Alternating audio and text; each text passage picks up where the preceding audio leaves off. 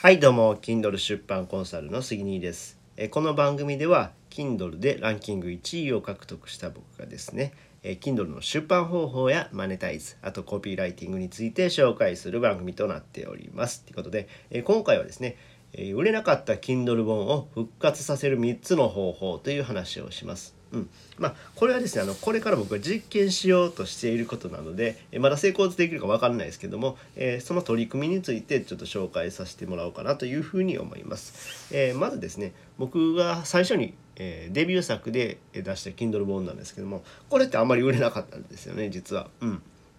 そんなにダウンロードされなかったんですけども、まあ、これをなんとかねこう復活させてですねこう、まあ、ランキング上位、えー、まあ、できればランキング1位にしたいなっていうふうに思うんですね。でそういった、えー、それについてですねその Kindle 本をどのようにこう復活させるかっていうやり方についてですね、ま、3つのやり方を考えたので、えー、よろしかったら、えお聞きください。えまず1つ目がですね、え文章の見直しをしました。うん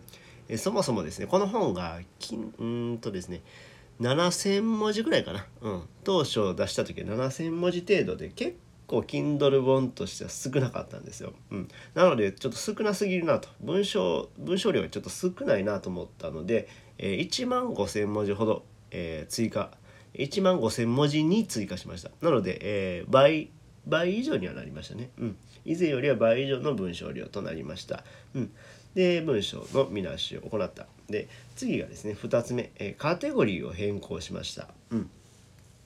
まあ、ちょっとこの分野的にうーんちょっとライバルが多いんじゃないかなと思ってライバルの少ないカテゴリーを見つけたんですよね。でそこを、ね、めがけてこうカテゴリーを変更してでカテゴリーを、えー変更して変更して何回も言ってる。カテゴリーを変更してみました。でこれでどうなるかですね。もうちょっとまあ様子を見てみようかなというふうに思います、うん、で3つ目、えー、これが結構重要ですね。あの無料キャンペーンをして Twitter で告知する、うん。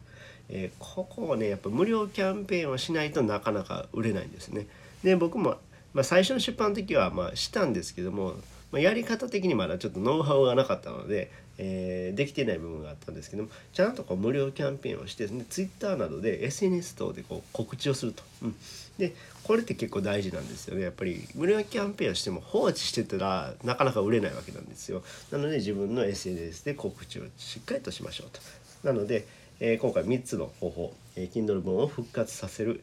3つの方法について紹介しました。もう一回言いますね、えーと、文章の見直しをすると。でカテゴリーを変更する。で無料キャンペーンをして Twitter で告知する、えー、この3つの方法でこれからちょっと動向を見守っていこうかなと思います。うん。でえー、この本についてはねあの無料キャンペーンはね1月15日。今日ですね。1月15日の17時から、えー、無料キャンペーンをやっております。えー、タイトルはですね「最強の自由フリーランス1年目の超入門術」っていう本なんですよね。うんえー、まあ僕自身がフリーランス今年で4年目になるんですけども、えー、そのフリーランスになった頃にね結構苦労した点とか、うん、こうやった方が良かったんじゃないかなっていうものを、えー、文章にまとめました。これからフリーランスを目指す人とかあとまあフリーランスになったばかりうん、もしくはこれから副業しようかなっていうふうに思ってる人にとってね、えー、役に立つ本になっているので、えー、よろしければご覧ください。1月15日、えー、17時から無料で見れるので、えまあ、概要欄にリンク貼ってるんでよろしかったらご覧ください。ってな感じで、え今回は、え売れなかった Kindle 本を復活させる3つの方法という話をさせていただきました。えこの話が役に立ったよって方はいいねボタンを押してもらえると嬉しいです。またチャンネル登録、フォローしてもらえると励みになります。最後までお聴きいただきありがとうございました。それではまた。バイバイ。